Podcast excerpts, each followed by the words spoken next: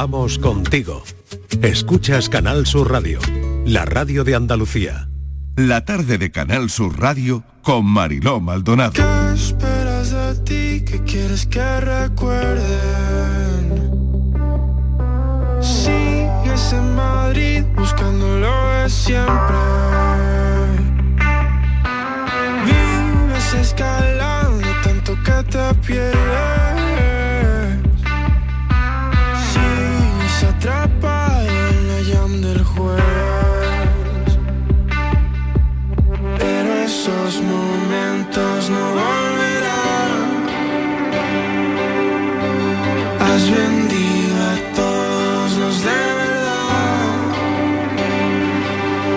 Siempre queda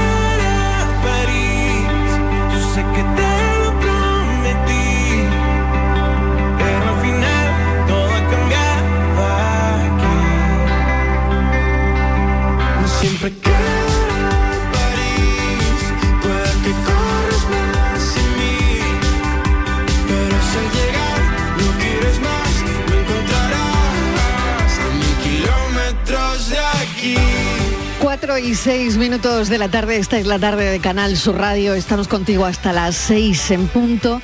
Y vamos a avanzar nuestro café de las 5 que hoy tiene muchísimo que ver con los recuerdos que son regalos o con los regalos que son recuerdos de los sitios que mm, hayas podido visitar.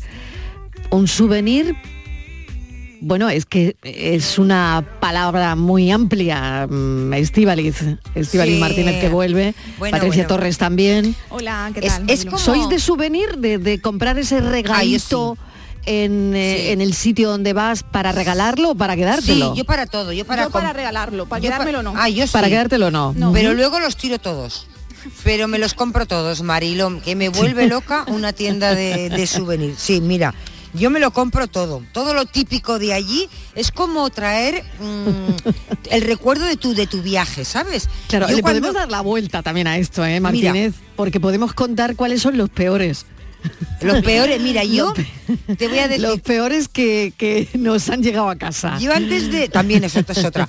Yo antes de. Yo cuando llegué a, mm, a Sevilla hace muchos años, yo el primer viaje que hice a casa a Bilbao. Mira, yo me fui cargada de muñecas de flamenca, me fui cargada de toros. Yo creo que entonces no había imanes. Me fui cargada de todo lo que. de abanicos, Sí. hasta de un delantal. Yo le he llevado a mis sobrinas chiquitinas eh, de todo, desde trajes de flamencas, Sí. todo lo que te puedas imaginar. Ya me Sí. acuerdo que mis hermanas sí me decían, ya no traigas más, ya no traigas más, porque soy muy... Y luego mi madre tiene, tenía, horrible, O porque sea, luego que, encima, que se echan a temblar en tu casa, ¿no? Marilo, porque claro, las madres luego lo Se- guardan todo. se va de vacaciones y, y la familia se echa a temblar porque, porque dice, bueno, a ver con qué nos llega esta vez. mira, y luego sabes qué a ver pasa? qué trae. Que es todo muy malo lo que, le- lo que les llevas, porque es Ya. todo baratito. Entonces, yo de todos los países, Bueno, mi madre tiene... algunos souvenirs. Bueno, mm, yo lo que le compro barato. Ah, yo no me gasto es el otra dinero. cosa. Y ahora mi madre tiene... Y el- una no sabe cómo decir que no a ese obsequio, no, no se puede Claro. decir que no. Hombre, No, porque- tú, llegas a tu hermana y, Sí. y le regalas eso con tanto cariño, no, no sé, como mucho te va a poner una, Claro. una cara, pero ya Claro. está, ¿no? Entre- Pero se lo queda, lo, se lo lleva a su casa. No, no hacía en falta. La torre de Pisa inclinada. La- todas, todas, en todos los sitios, pero todo muy mal, o sea, de eso de escayola Sí. muy malo. Sí. Entre esas figuritas que le compro de souvenir, que sobre todo soy yo muy dada a eso, y los regalitos que te hacen de boda, esos de cerámica también horrorosos, Uy, que uy, te uy, regalan en bodas, Sí, comuniones sí, y bautizos. Bueno, yo, yo le llamo a eso fantasía de cerámica. Yo no tengo ¿eh? ni idea, pero mi la madre la casa... fantasías de cerámica, yo no, yo, bueno, hay algunas que verdaderamente, mm, bueno, Yo siempre le digo, madre, tienes, eso tiene una cosa buena, que si un día entran a robar, en Sí. cuanto entran al salón y vean todo esto, y vámonos de esta casa que aquí no Oye, hay y nada. mira que a mí me encanta la cerámica, ¿eh? Me encanta la Pero eso cerámica. no es cerámica, eso son cosas... Claro, exactamente. A mí me encanta la cerámica como tal, ¿no? Y la Mm, cerámica claro. que venden en, en determinados sitios que, que está fenomenal y que Mm. me encantan. Pero luego hay esa otra cerámica que no es cerámica, que será una, no sé, una aleación de plástico, sé. no sé, una cosa Yo creo rara. que eso es escayola. Que, que claro, no lo sé. si los gatos en el escayola, sí. colegio. Escayola, Sí, sí. algo parecido, ¿no? Sí, sí, Mm. porque Sí, yo los rostros también escayola, son un como poquito muy que malo, dan ¿no? miedo. Sí. Que dan miedo, Sí, ¿eh? con brillos. Sí, yo con tengo unos zuecos, tengo unos sí. zuecos de Holanda que no soporto. Ah, sí, también, ¿En serio? también, ¿no? Sí, de Holanda, me lo trajeron. Y digo, ¿qué hago yo con esto? Es verdad, es verdad, Claro, es unos suecos de. Holanda. No lo sé. Bueno, a ver, Francis Gómez, ¿qué tal? Bienvenido. Muy bien. ¿Tú qué tienes en tu casa? Yo de todo, De todo, como, a ver, algo que te acuerdes que... la puerta, No, te, de- te vamos a poner un compromiso hoy, a los oyentes también. la puerta del frigorífico que se va que de- pesa más lo que lleva pegado que la puerta. No me digas, ¿ye- ¿tiene muchos imanes? Claro. Sí, ¿no? De Sí, todos sí, los sí, sitios sí. del mundo.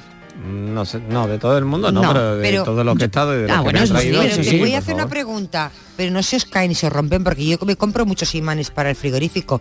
No se caen, No ¿eh? tengo ni uno nuevo. ¿No se caen? Ah, Pues los míos no. sí, del Ay, golpe. es que Ah, yo sí, los yo utilizo- no, pues yo no. Yo sí, los utilizo mío para no, poner de- papeles, ¿eh? Es que hay gente Sí. que, que le da cariño a la puerta del frigorífico al cerrarla y Pues gente debo que ser no. yo una de ellas. Qué enérgica es la Martínez, cerrando el Sí. frigorífico, ¿eh? Todo y siempre- también, ¿no? De hecho, Sí. Para ti sí. tú también eres enérgica. tenéis, frigorífico empotrado, ¿no? No, el mío no. Bueno, eh, El mío- un poquito. es- es bastante- entre, la, entre la pared y el mueble. Exacto, igual, Bueno. igual que yo. Pues que se les cae todo de la nevera, de los imanes. Bueno, hablaremos de esto, de los souvenirs, de incluso esos que no te gustan nada, que yo creo que le podríamos dar la vuelta, los peores recuerdos de, de vacaciones que te han llegado a tu casa, ¿no? Y tú dices, ¿qué hago con esto? Bueno, pues vamos a hacer una lista de souvenirs esta tarde. Y vamos con el enigma, que ya está sonando Bueno, la sintonía hace ya, rato. ya antes que nada le quería decir a Patrick que cuidado en la boda, ¿eh? Que ya, ya he escuchado. con la cerámica, pero la hombre, cerámica. esa cerámica que se Pero regala en la boda es bonita. Pero eso ya no se lleva, ¿no? No, No te creas. Un regalo, un botijo. No aquí estamos buena. Pero- pensando que te vamos a regalar, Pero- Patricia. Estamos pero, pensando que te vamos que- a regalar. Vamos a ver, ¿tú cómo vas a ir, por ejemplo, Es que eso a- montón, al ¿eh? Rocío a ver a la Sí. Virgen y no comprar algo? Claro. Una medallita, una Hombre, claro, claro. algo te tienes que comprar. Seguro. Es que cómo no te vas a ir ¿Por del qué no? Claro. sin, sin Ya, nada. Pero tenés que pensar en la, Hombre. en la sea persona que le malo. va- Que le, va, a regalar eso, porque a ¿A lo mejor quién? no le hace gracia. Sí, ¿A yo creo que sí que hay que pensar en la persona a la que se lo vas a regalar, Claro. ¿no? Porque si tú quieres llevarte una virgen, pues te lo llevas tú, te lo compras para ti, pero a lo mejor a esa persona no le gusta. Bueno, No, pero no. es un regalo. Pues ya está. Ya, hombre, que la lleva el trastero. sí, el bueno, vamos con el enigma, que se de me va el trastero. tiempo. Vamos, Vamos. va- vamos con el enigma que bueno, Sí, que veo que se ponen a cortito. discutir y, y vamos a dejarlo eso para cinco. Venga, soy chica y soy ligera. Y a pesar de esto, es muy cierto que no puede ningún vivo tomarme un ratito en peso. Soy chica y, Y soy, soy ligera. Y a Soy pesar chica de y soy ligera. Mm. Y a pesar de esto, es muy cierto que no puede ningún vivo tomarme un ratito en peso. O sea que nadie la puede coger. Mm. Soy chica y soy ligera y nadie la puede coger. A ver, ¿se os ocurre algo? No, ahora sí que hoy No, sí que no. no, hoy sí que no, hoy no, estoy Martínez. yo mal. Ah, No. A ver, Patricia. No. Aquí estoy Soy yo chica indagando.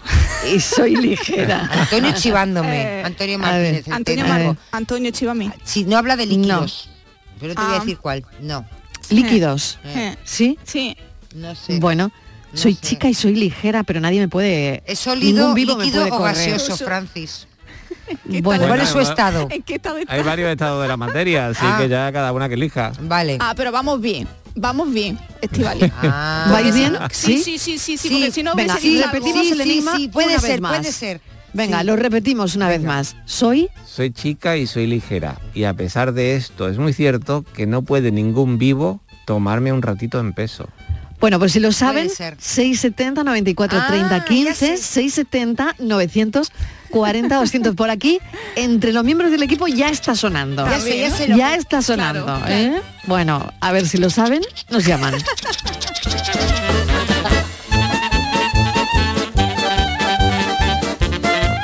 La paranoia de la tarde. La vida es como un libro y cada capítulo es una nueva oportunidad de empezar de cero y vivir algo que nunca hubieras imaginado. Sea cual sea tu próximo capítulo, lo importante es que lo hagas realidad. Porque dentro de una vida hay muchas vidas y en Cofidis llevamos 30 años ayudándote a vivirlas todas. Entra en cofidis.es y cuenta con nosotros. Más que chollos en Rapimueble. Aprovechate. Apilable de salón, ahora 159 euros. Cheslom, solo 399 euros. Cientos de ofertas con todas las ventajas del número uno. Rapimueble. Más de 200 tiendas en toda España y en rapimueble.com. En cofidis.es puedes solicitar financiación 100% online y sin cambiar de banco. O llámanos al 900 84 12 15. Cofidis, cuenta con nosotros. En Canal Sur Radio, Por tu salud, responde siempre a tus dudas. Esta llegada del buen tiempo supone para muchos el regreso al ejercicio físico, la práctica deportiva. Pero ¿qué precauciones hemos de tomar? ¿Cómo evitar lesiones? Hoy hablamos con especialistas en medicina del deporte y contamos con tus llamadas o tus notas de voz en directo. Envíanos tus consultas desde ya en una nota de voz al 616-135-135. Por tu salud, desde las 6 de la tarde con Enrique Jesús Moreno. Más Andalucía, más Canal Sur Radio. Escuchas Canal Sur Radio en Sevilla. ¿Buscas ropa cómoda para trabajar? Ven a Estilo Laboral. ¿Necesitas un zapato para trabajar? Ven a Estilo Laboral. Somos especialistas en un asesoramiento personalizado para ofrecerte un uniforme cómodo y seguro para el trabajo diario. Encuéntranos en estilolaboral.com o ven a visitarnos en calle Imprenta 93. Nos vas a ver. Recuerda, Estilo Laboral, ropa cómoda para trabajar. Porque viajar es soñar, yo quiero soñar contigo. Cierra los ojos, déjate llevar. Solo imagina una ciudad, una montaña, sobre ella un castillo y en su interior, como si de un cuento se tratara, una gruta con mil y una maravillas. Porque viajar es soñar. Aracena, la ciudad de la Gruta de las Maravillas.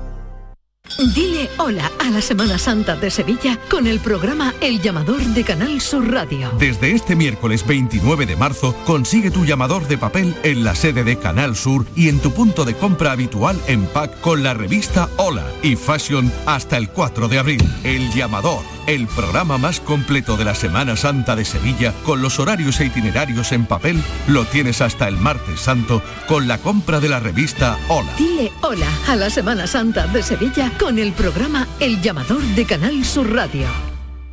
Por fin la casa que estabas esperando en Sevilla. Metrobacesa presenta 10 promociones de obra nueva. Magníficas viviendas unifamiliares y en altura de 1, 2, 3 y 4 dormitorios. Todas con terrazas, piscina comunitaria y junto a la futura Ciudad de la Justicia. Obras ya iniciadas. Descubre más en el 955 25 25 y en metrobacesa.com. Metrobacesa, ahora sí. Soy Laura y quiero ser una profesional 360. El doble grado en comunicación y comunicación digital me ayudará a conseguirlo. Doble grado en Derecho y ADE, Fisioterapia, Deporte, más de 30 años formando profesionales de éxito. Centro Universitario San Isidoro, adscrito a la Universidad Pablo de Olavide de Sevilla. Entra en centrosanisidoro.es y prepárate para el futuro hoy.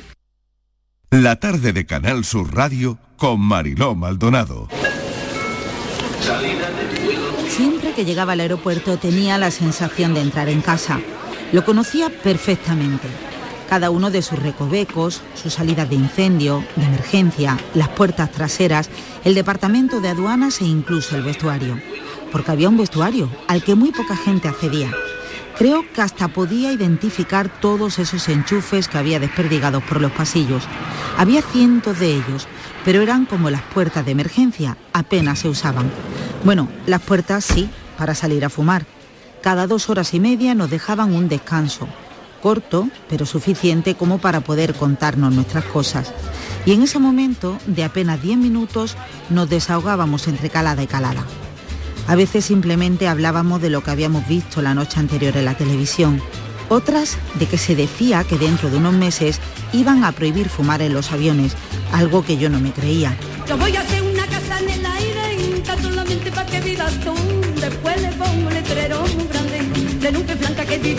Todos éramos puntuales, pero Sagrario siempre llegaba a la primera, antes que nadie. Como su marido trabajaba en Coslada, le venía de paso y la dejaba antes. La imaginaba recorriendo medio Madrid sin importarle los atascos, sabiendo que iba a llegar demasiado pronto y que tendría que esperar con los brazos cruzados. Cualquier atasco, de hecho, le supondría un alivio, le haría ganar tiempo para no perderlo después. Una vez intentó que le pagaran de más por esos 20 minutos que llegaba con antelación. Le dijeron que no era posible por los turnos rotativos y le dirían seguro la palabra estipulado, que yo no comprendía bien, pero que siempre usaban para hacerte ver que había muchas normas que no se podían cambiar. Al final, todo se quedaba como estaba. Es mejor dejarlo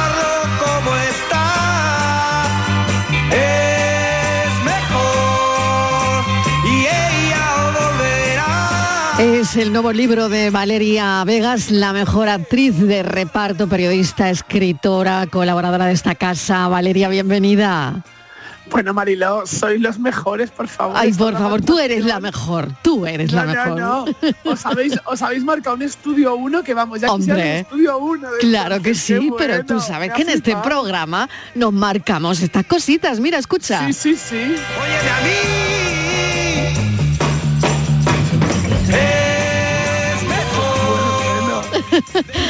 Bueno, sabíamos que te iba a encantar, así que con eso ya contábamos. Bueno, ¿de dónde te viene? Valeria Vegas es una millennial, por favor, pero ¿de dónde le viene a ella eh, esto de saber tanto de Agatha Liz, mm, eh, de Pili Mili, de Rocío Durcal, de Verónica Forqués, de Julián Preave? Pero, pero de- ¿eso de dónde te viene a ti? A ver. Pues no lo sé, será. Me, me llamaban La Curiosa, que era otra película antigua. Pues debo ser La Curiosa y por curiosidad, porque las veo como muy auténticas, ¿no? Aquellas actrices que se hacían esas carreteras horrorosas, que estaban fatal, y kilómetros y kilómetros, y seguramente ni las pagaban muchas veces y demás. Y luego han llegado a la vejez y han encontrado que no estaban ni, ¿cómo se dice?, ni aseguradas, ni tal. Mm. O sea, me fascina lo luchadoras que, que han sido. Entonces de ahí, pues mi curiosidad el resto, Mariló.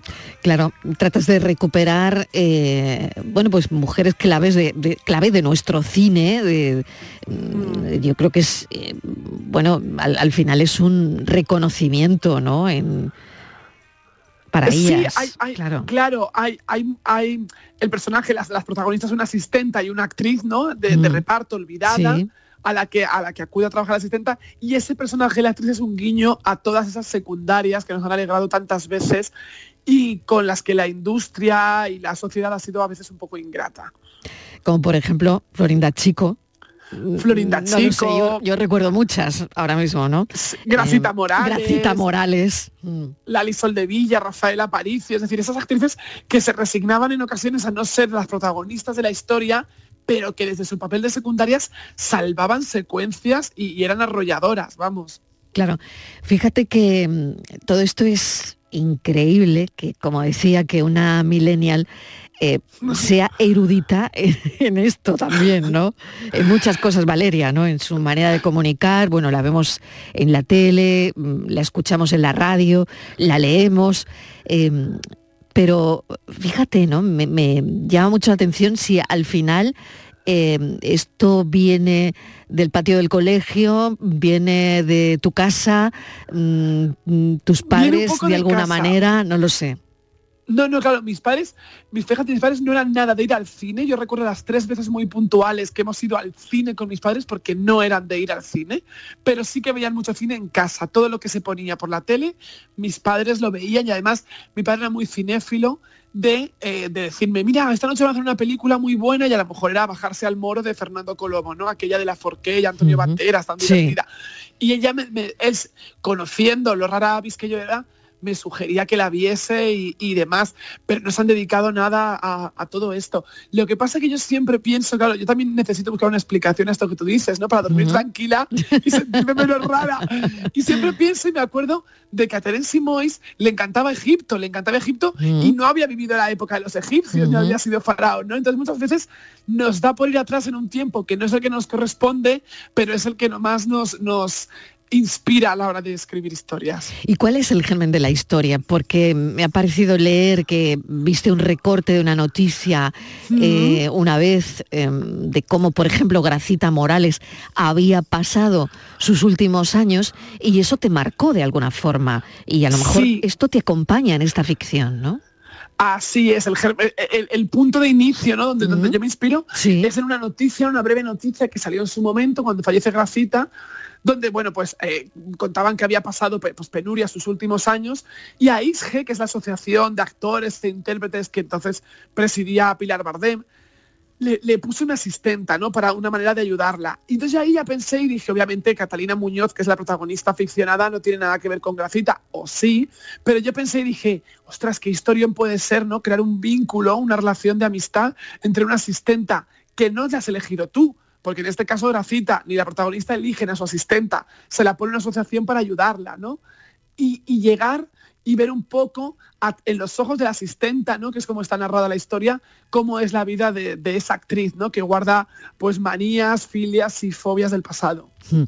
Tengo a Estibaliz Martínez aquí, que bueno, quería saludarte también, Valeria. Hola, Estivaliz. Bueno, no sí, está. sí, sí, estoy, Ah, estoy, Ah, estoy. ah, digo, que casi me llegando, tenía, es que me No, no, no, estaba, estaba escuchando. Estaba, estaba escuchándote. Qué alegría, Valeria, de escucharte y de, y de verte. Y de ¿Qué todo. tal? Pero yo pienso, eh, has hecho un trabajo, eh, yo he ojeado el libro, por, no me he metido de lleno en él, Valeria, pero veo Mm. que has sacado a la luz a, a muchas actrices que quizá eh, la- las íbamos olvidando, ¿no? Pero que están ahí, por ejemplo, la Cantudo, ¿no? También está en tu libro. Ah, pues no me acordaba que la Cantudo estaba nombrada, fíjate. Sí. Yo, yo creo que sí, yo creo que la que la tienes ahí he mirado y hacía referencias y a, y a muchas otras mm, eh, actrices, ¿no? Entonces, eh, dime.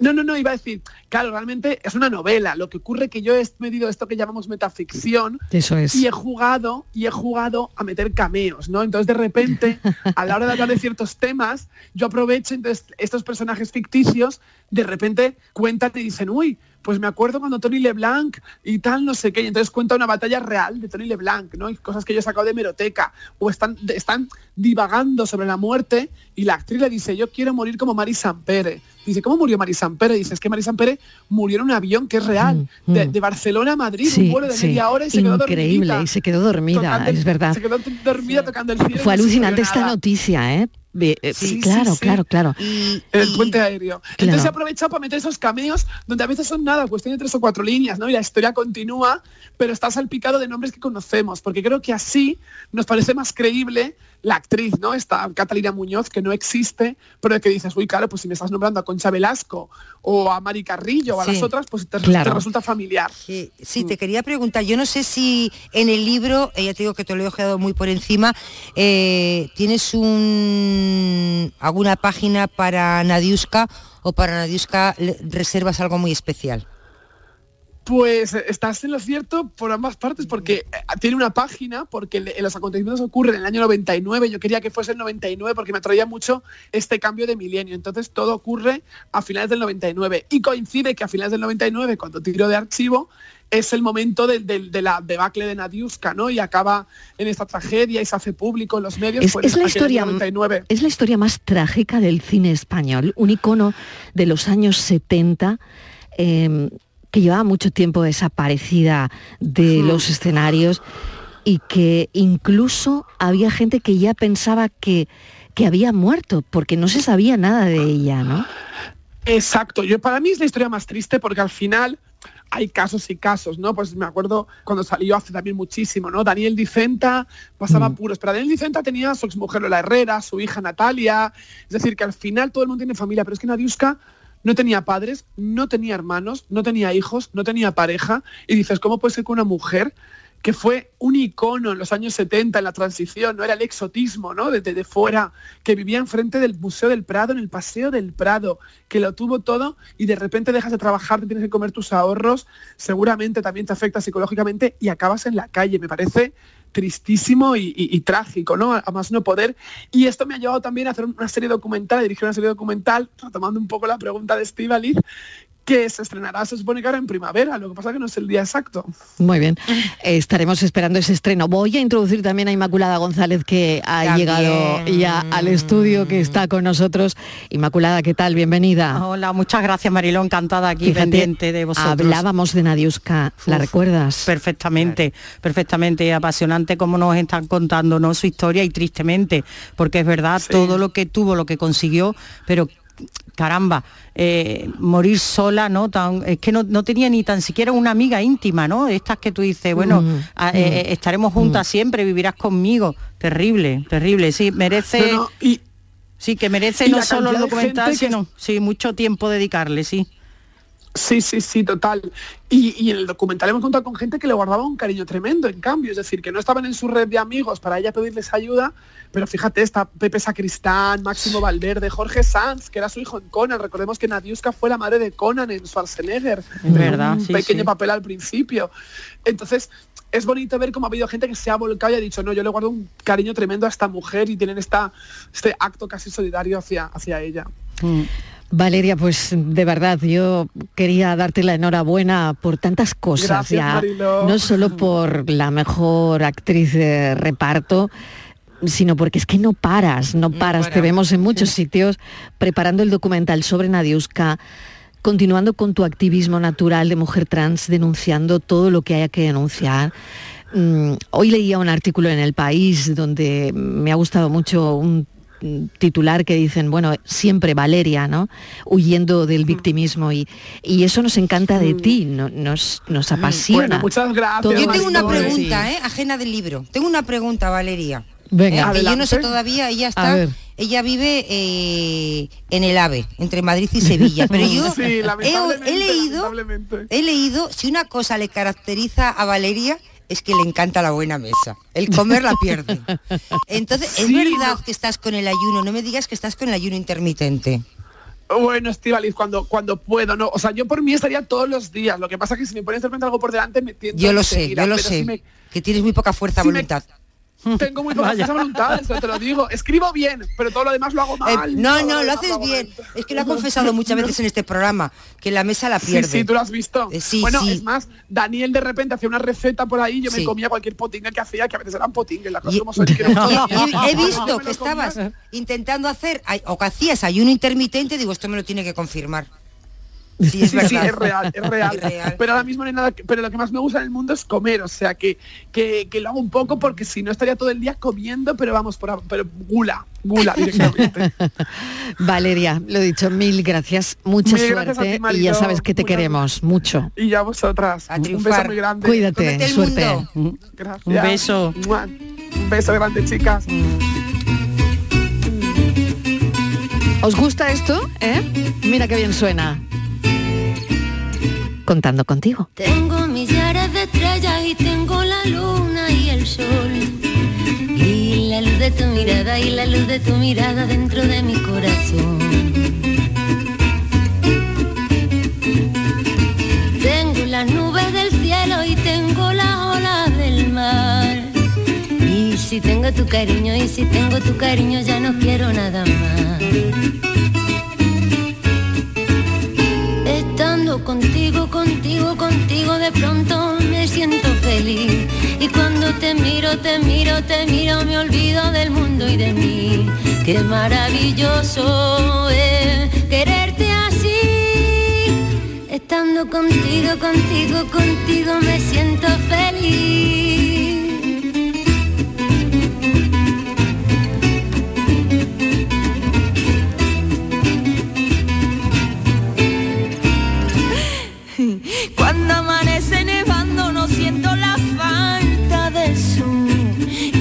Los copos de la nieve y los copos de la nieve me parecen de color.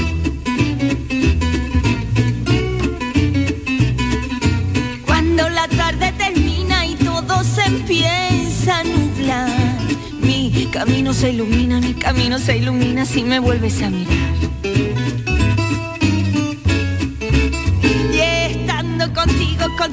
contigo, de pronto me siento feliz. La tarde de Canal Sur Radio con Mariló Maldonado. También en nuestra app y en canalsur.es. Dicen que detrás de un gran bote del Eurojackpot hay un gran millonario. Esto, ¿y detrás de un gran millonario? Pues que va a haber un... Ahora Eurojackpot, el mega sorteo europeo de la 11, es más millonario que nunca. Este martes, por solo 2 euros, bote de 73 millones. Eurojackpot de la 11, millonario por los siglos de los siglos. A todos los que jugáis a la 11, bien jugado. Juega responsablemente y solo si eres mayor de edad. Nuestro sueño siempre ha sido mejorar la salud de las personas. Gracias a la inteligencia artificial lo estamos haciendo. Somos de la generación de los que sueñan y hacen. Con los fondos de la Unión Europea, miles de sueños como el de Raúl y Josefa de la Fundación Canaria de Investigación Sanitaria se están haciendo realidad. Entra en plan de recuperación.gov.es y haz el tuyo posible. Gobierno de España. No hay nada como enfrentarse a la realidad para descubrir que a veces las cosas no son como decía. En el programa del Yuyu aseguran que se ha caído un mito. Así que esta rendición incondicional de doña Marí Kondo, que con tres niños recoge espaná, es una victoria moral para muchos de nosotros. Un programa donde vemos pasar la vida poniendo la mejor cara. Yo no te digo nada, Maricondo, si además de tres niños, tiene que llevar para adelante tres programas de radio, dos espectáculos y mil cosas más. A ver si el que tiene que escribir libros sobre esto soy yo y no me había dado cuenta. El programa del Yuyu, gente genuinamente original, de lunes a jueves a las 10 de la noche. Más Andalucía, más Canal Sur Radio. Mercado del Cerro, tu mercado.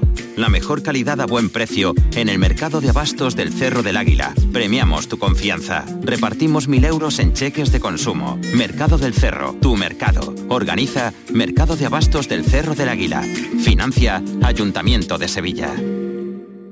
Dicen que Sevilla tiene un color especial. Puede que sea por su feria de abril, la Giralda, o tal vez por las ofertas que IKEA tiene preparadas para ti. Por eso, el 6 de abril abrimos nuestro IKEA Sevilla, para que disfrutes todas nuestras ofertas. Porque para gustos, colores. Más en ikea.es barra Sevilla. ¿Buscas un espacio diferente para celebrar tus eventos? Nuestros barcos son el lugar de celebración ideal para bodas, cumpleaños y reuniones familiares. Sorprende a tus invitados con una experiencia inolvidable con Cruceros Torre del Oro. Más información en el 954-561-692 o en crucerosensevilla.com. La sombra, la sombra vendo.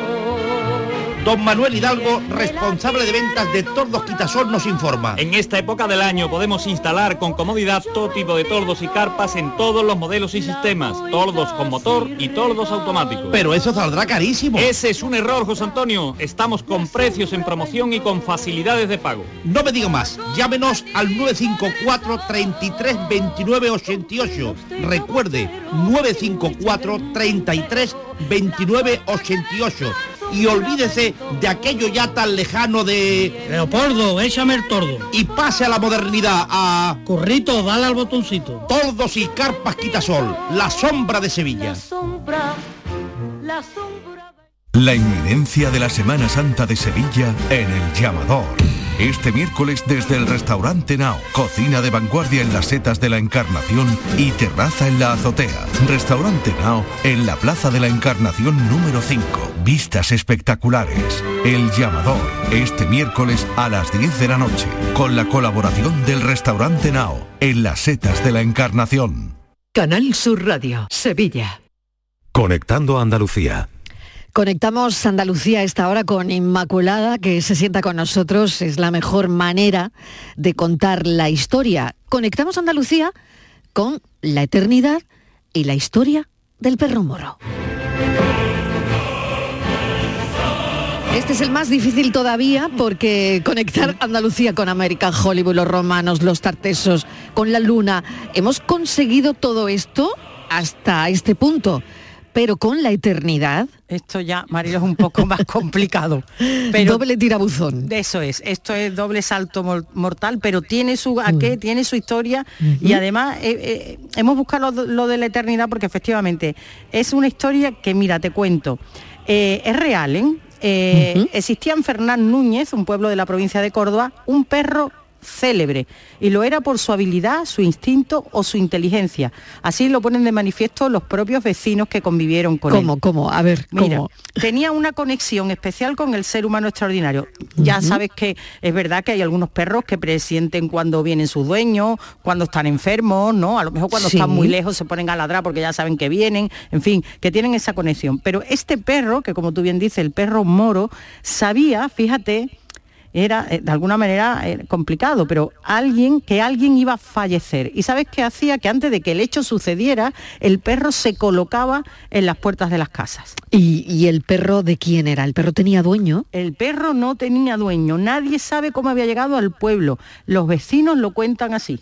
Bueno, era un perro callejero, cuidado ninguno, eh, un perro negro, muy seco, esquelético, creo recordar que le habían dado una pedrada o algo así, y tenía un ojo blanco, y bueno, el perro era una aparición. Se quedaba quieto. Fíjate, Es que es curioso porque no es que una vez que falleciera alguien el perro se iba a ese sitio, no, es que él se situaba en la puerta antes que se produjera el fallecimiento y efectivamente el hecho se producía. Y luego además, como si fuera un familiar más, acompañaba el cortejo fúnebre por las calles de Fernán Núñez hasta llegar al cementerio y donde esperaba pacientemente a que el difunto fuera enterrado. Increíble. Bueno, es que... Vamos, yo veo al perro y nada me infarto. Es que no te creas, claro. Veo al perro en la puerta de mi casa. Eso es, yo digo, Dios mío, pues Y yo, directamente ya me da algo. Yo o se iba el perro o me iba yo. Una Claro. dos, porque yo que además Madre soy... mía. mm, Bueno, no, no tenía ni idea de esta historia, Inmaculada. Bueno, es que, pero Mm. hay más. Es que el perro, fíjate, el perro no solo se colocaba delante de las puertas, como hemos dicho, cuando alguien del pueblo iba a fallecer, sino que es que cuando alguien del pueblo fallecía fuera, por ejemplo en un hospital, y lo traían al pueblo para ser enterrado, ¿qué crees que hacía el perro? Se colocaba a esperar el coche fúnebre en la entrada del pueblo. Teniente Jaén recuerda un día que vino un entierro, precisamente un difunto que venía de Córdoba, estaba en, en- en la entrada del pueblo tomando café, cuando se dio cuenta que el perro de los entierros estaba frente, echado. Cuando en esto ve el, coche del difunto, que va a entrar al pueblo, se levanta el perro y se viene detrás del coche del difunto. Y luego cuando la, la comitiva del, del entierro ya iba para la iglesia, el perro lo acompañaba, iba siempre al lado de la caja. Al perro se le cogió cariño. Vamos, hay que. Yo hubiera sido como tú, ¿no? Que yo me hubiera ido, ya te digo, del pueblo o no, o no, no sé. Pero algunos vecinos efectivamente le cogieron cariño y lo acariciaban, Claro. le daban comida. Normal. La mayoría no querían verlo, ni en pintura, porque creía que allí donde iba pues les acompañaba la desgracia. Pero Bueno, claro, dudaría, ¿no? No Claro, de hecho entraban a algunas calles y lo Sí. echaban. Pero sea como fuere, su fama trascendió, se extendió por la comarca, fuera de ella, ¿eh? y ha sido motivo de- no solo de noticias, de titulares, de medios nacionales e internacionales. Claro ¿eh? que sí, sí, es que lo, lo tenía todo, ¿no? Pa- para ser una historia. Hoy se habría viralizado, Inmaculada. Exactamente, Mm, hoy- Estoy convencida. Ciertamente, y algunos han intentado buscar Marilo, alguna respuesta a este hecho. Bueno, Mm. pues han dicho que el perro, pues a lo mejor se sentaba en estas casas porque donde había una persona enferma, pues generalmente entran y salen visitas, viene el médico, hay un cierto revuelo. Pero claro, esta misma teoría dicen otros. Bueno, si es por esto, por la afluencia de personas, la entrada y salida, ¿por qué no iba donde se celebraban las bodas o los bautizos? Por ejemplo, Por ejemplo, claro, pues claro, no iba. Que, que solo iba a los velatorios Él al solo final, iba ¿no? a los velatorios. Eh, Sí, sí, lo- curiosísimo, sí, lo- curiosísimo. Sí, en Fernán Núñez, eh, al final, eh, en fin, eh, se le tiene cariño, ¿eh? Se le tiene cariño y los mismos vecinos, la verdad es que murió de mala manera, unos desalmados le dieron una paliza. Qué pena. Fíjate, una vecina que vivía al final de la calle escuchó los aullidos, lo intentó socorrer, pero ya no horror. pudo. Tremendo. Sí, porque igual relacionarían una muerte con vete tú a saber, sí, ¿no? Ahí habrá una intrahistoria seguro, ¿no? Tremendo, sí. Pues eso, Mm. claro, no ha trascendido, solo que el perro eh, estaba agonizando cuando llegó la vecina, pero los vecinos que sí le tenían cariño por que era ese comportamiento que el perro no arremetía contra nada ni contra nadie, sino que eh, fíjate que- que qué instinto tenía, ¿no? Pues hicieron una colecta y reunieron suficiente dinero para levantar una, una estatua, una escultura que se puede ver en el, en el Parque de la Fuente frente al célebre Palacio Ducal. El Perú tenía renombre ya, fama, se puede decir internacional. Aquí habían venido alemanes, habían, hecho muchas interviews, muchos muchos reportajes. Y, ya pues el mismo público, incluso en la prensa y eso, hubo quien dijo que, para que perpetuar su memoria se le hiciera un monolito o algo así por el estilo. Se lo merecía desde luego.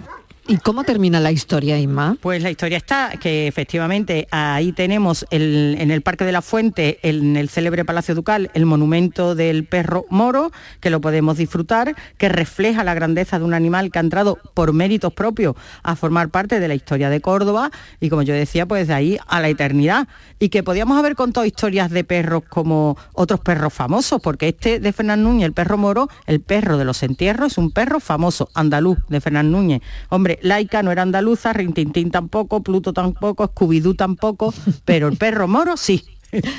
Pues es la historia del perro moro para quien no la supiese. Inmaculada, Que gracias. además es real, ¿eh?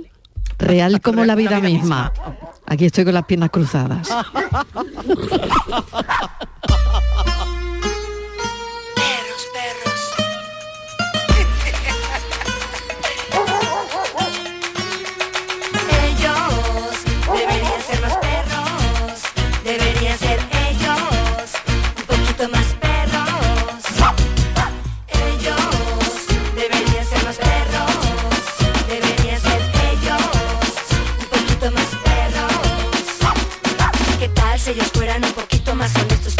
lo que sienten sin prejuicios, sin pretextos.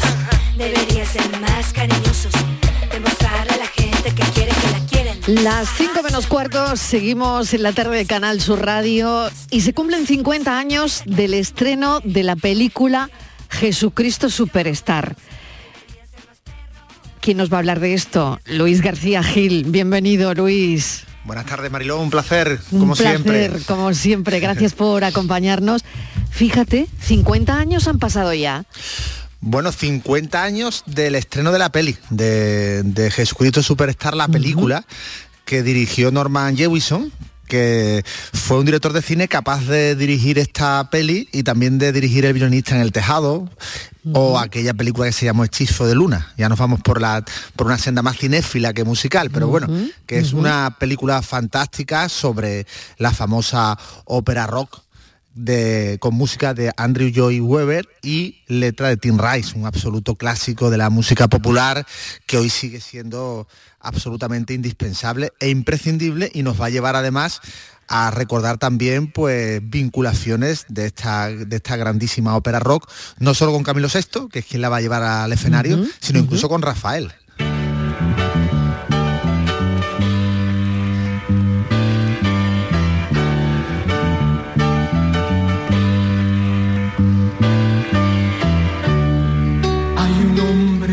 Solo, tiene triste la mirada, con sus manos lastimadas que no dejan de sangrar. Él sembró todas las flores, tiene muchos familiares, tiene tierras, tiene mares, pero vive en soledad. Le llaman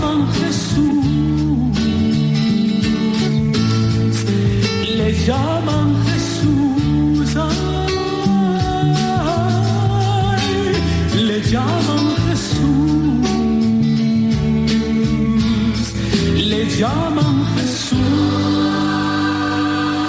Directamente de la fonoteca de Luis García Gil a la tarde de Canal Sur Radio.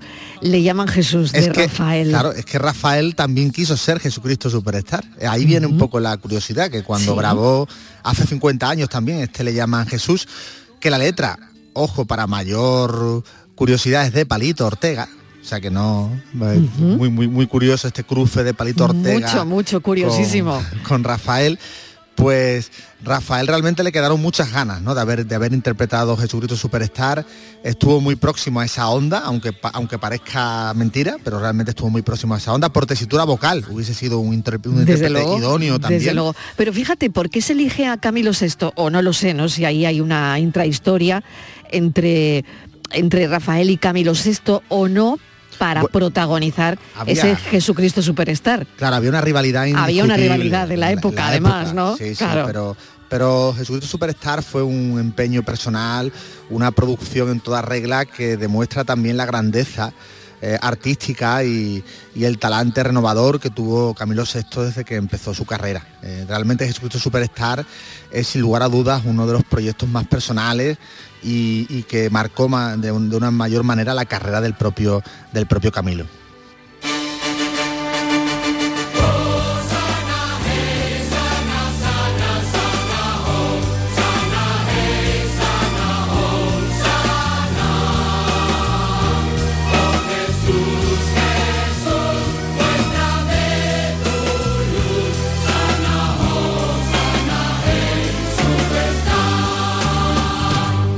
Y a esa gente que se calle si no quieren perecer tanto clamor.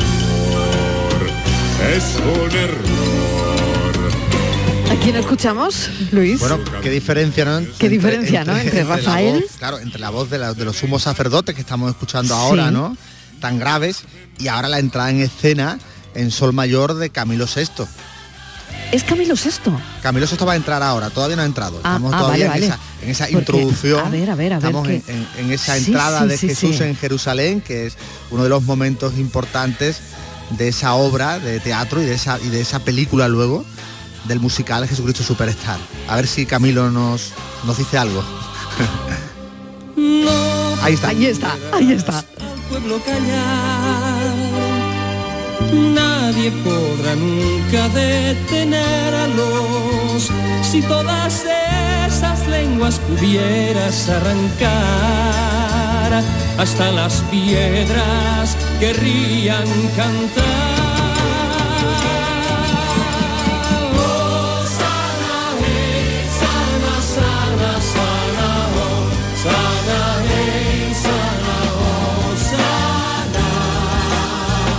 Mucho más que un musical, obra consagradísima, con 50 años de actividad ya a sus espaldas, que se dice pronto, ¿eh? Y un musical, claro, y y además claro. un musical que, Sí, sí. que se llevó proyectando desde los años 70 y hasta el año 75 tuvieron que pasar muchos problemas de censura. Estamos hablando de la. España franquista y hoy Jesucristo Superstar aparece incluso con la bendición papal y apostólica, pero hay- hay- cabe recordar que en los años 70 fue un musical tremendamente rupturista, tremendamente revolucionario y muy en la, en la on- en la onda del movimiento hippie, ¿no? También. Exactamente. Pasó desapercibido las primeras semanas. Yo recuerdo que leí en alguna ocasión que, bueno, esto se lanza y las dos primeras semanas ni fu ni fa. Sí, sí, Mm, no, como suele- Como que, claro. buf, ¿esto qué es, no? Sí, sí, Hasta que mm. la gente eh, fue dándose cuenta de lo que es esto, ¿no? y lo impresionante de la, de la adaptación española, ¿no? Porque en aquella época teníamos mucho complejo de inferioridad y pensábamos que no éramos que no éramos capaces de hacer algo tan grande como Jesucristo Superstar y ahí pues se unen Nacho Artime, Jaime Esplicueta, el propio Camilo VI que, que está soberbio, ¿no? En, en el momento de plenitud de su carrera. velará por mí Pedro Juan. Ninguno me acompañará, Pedro Juan.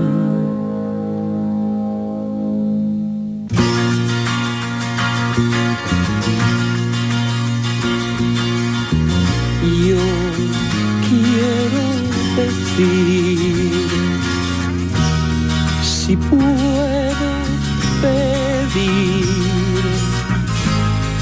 que apartes de mí este cáliz ya no deseo su amargura. Ahora quema y yo he cambiado y no sé por qué he empezado.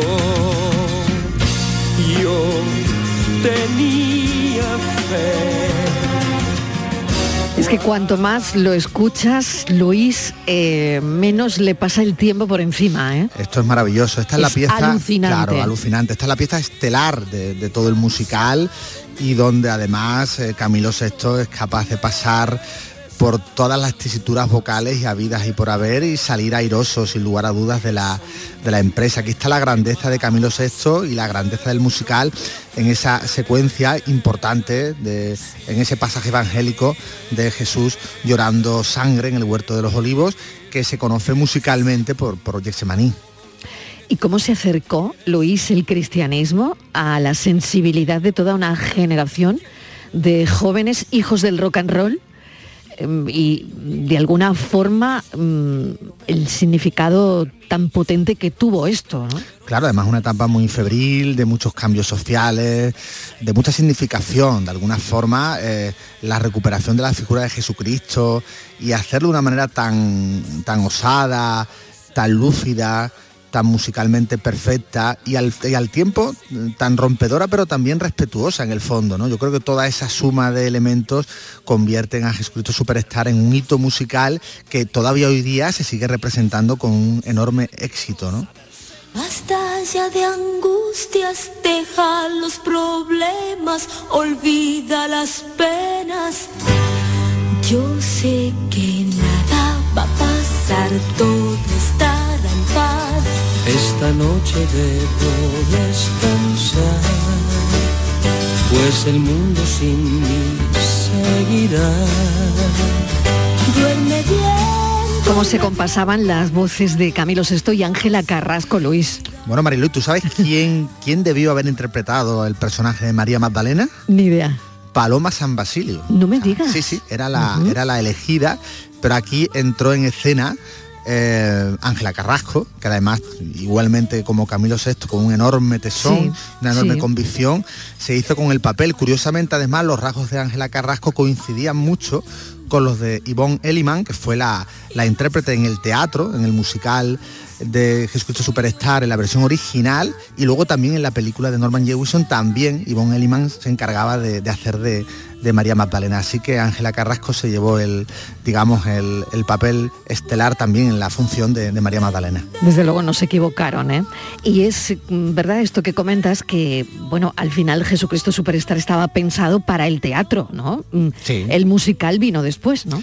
Sí, sí, no, claro, eh, el teatro fue, digamos, su primera fuente de, de referencia y luego, claro, al final cuando un, sa- sabemos además por, mu- por mucha, eh, por experiencia y, por, y, por- y porque pasa muy a menudo que cuando se triunfa a nivel teatral, luego viene la adaptación y la versión cinematográfica, ¿no? Esto es Claro, un poco, claro. y así sucedió también con, con Jesucristo Superstar.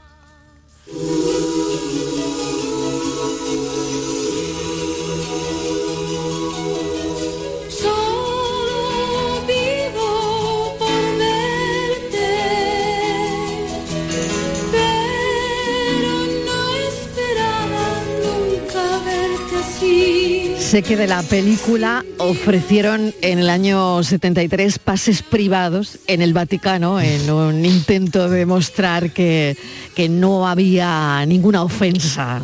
Sí, no, pero bueno, Para no, la religión católica, claro, ¿no? Claro, no fue fácil, pero bueno, como pasó, Eh, no, claro, si pasado- nos traemos en el tiempo, desde luego esto no, no, no pu- no tuvo que ser nada fácil. No, No, y habría mucha gente que la criticaba, las Mm. mentes más puritanas, sin haber llegado incluso a ver la, la película ni la ni, ni- ni la hombre la película evidentemente fue el boom no porque la obra de teatro no todo el mundo pudo acceder a verla.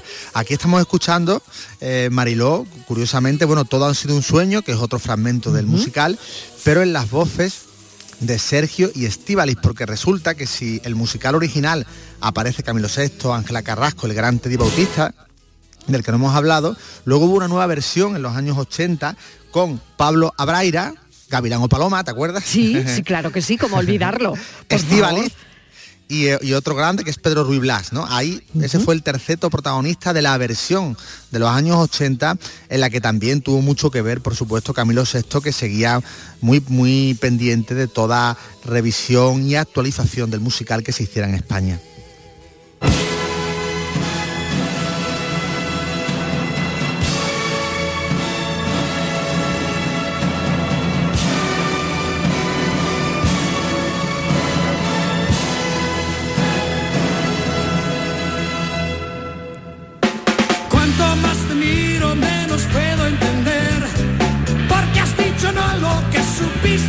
Tres minutos para llegar a las 5 de la tarde, la veremos, la veremos en la tele eh, esta Semana Santa, que bueno, una buena opción, desde luego, sería programarlo en alguna ocasión. Creo que han programado la peli en, en estas fechas, ¿no? En volverán, Semana Santa, dentro de una semana. Aquí está, por cierto, Judas, en la voz Sí. de Teddy Bautista, porque Judas también tiene gran protagonismo en la, en la obra. Una de, las, una de las grandes audacias también, no solo es el papel importante, preponderante que tiene María Magdalena, su relación con, Jesucristo, sino también la relación que se establece.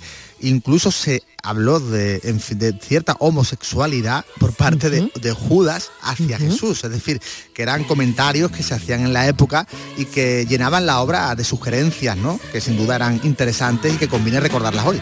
Se dejaba entrever, ¿no? Sí. Una obra importantísima eh, que podrán escuchar en cualquier sitio, pero hemos creído que merecía muchísimo la pena recordar a una semana de la Semana Santa eh, con Luis García Gil. Luis, mil gracias como siempre. Mil gracias a ti, Mariló, y hasta la siguiente. Hasta la siguiente. Adiós.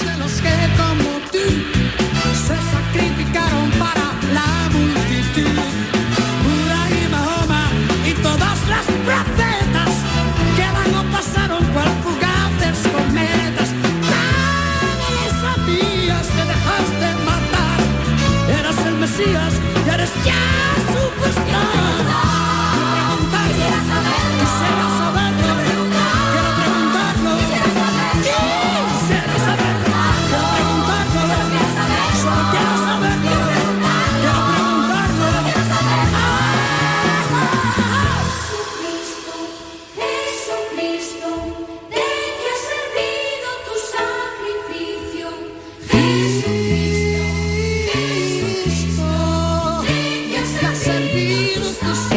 Jesús Moreno, ¿qué tal? Bienvenido, ¿cómo estás? Hola, muy buenas tardes Mariló, ¿qué tal? ¿Y tú? Hoy nos hemos colado hoy, te dejo un minutito. No, sí, estaba muy bien escuchando. a Estábamos entusiasmados, la verdad, ¿no? Sí, recordando sí. a Jesucristo Superstar. Muy emotivo, Venga. sí, muy emotivo. Nos trae recuerdos de casi, casi la Sí, infancia. sí, sí. Y bueno, yo era más de gospel, tú sabes, ¿no? Una pieza teatral que no se Sí. llevó al cine, pero que era muy interesante también Sí, para contar básicamente la misma historia. Fíjate. Eh, mira, eh, hoy vamos a hablar de medicina del deporte y ya que para algunos en estos días pues tienen algunos días libres, eh, quizá otros acaban de comenzar o retomar con su práctica deportiva, hemos como- convocado a un especialista en medicina del deporte, el doctor José Miguel Bretones, que nos va a hablar de cómo prepararnos para la práctica deportiva, si ese deporte es un poquito más intenso, pues también qué precauciones hay que tomar, cómo debemos enfrentarnos a ello, que no vamos a hacer una maratón por más que ensayemos en Semana Santa y que en fin, que hay que tomar una serie de precauciones. En eso estaremos. Muy bien, te escuchamos. Gracias por escucharme.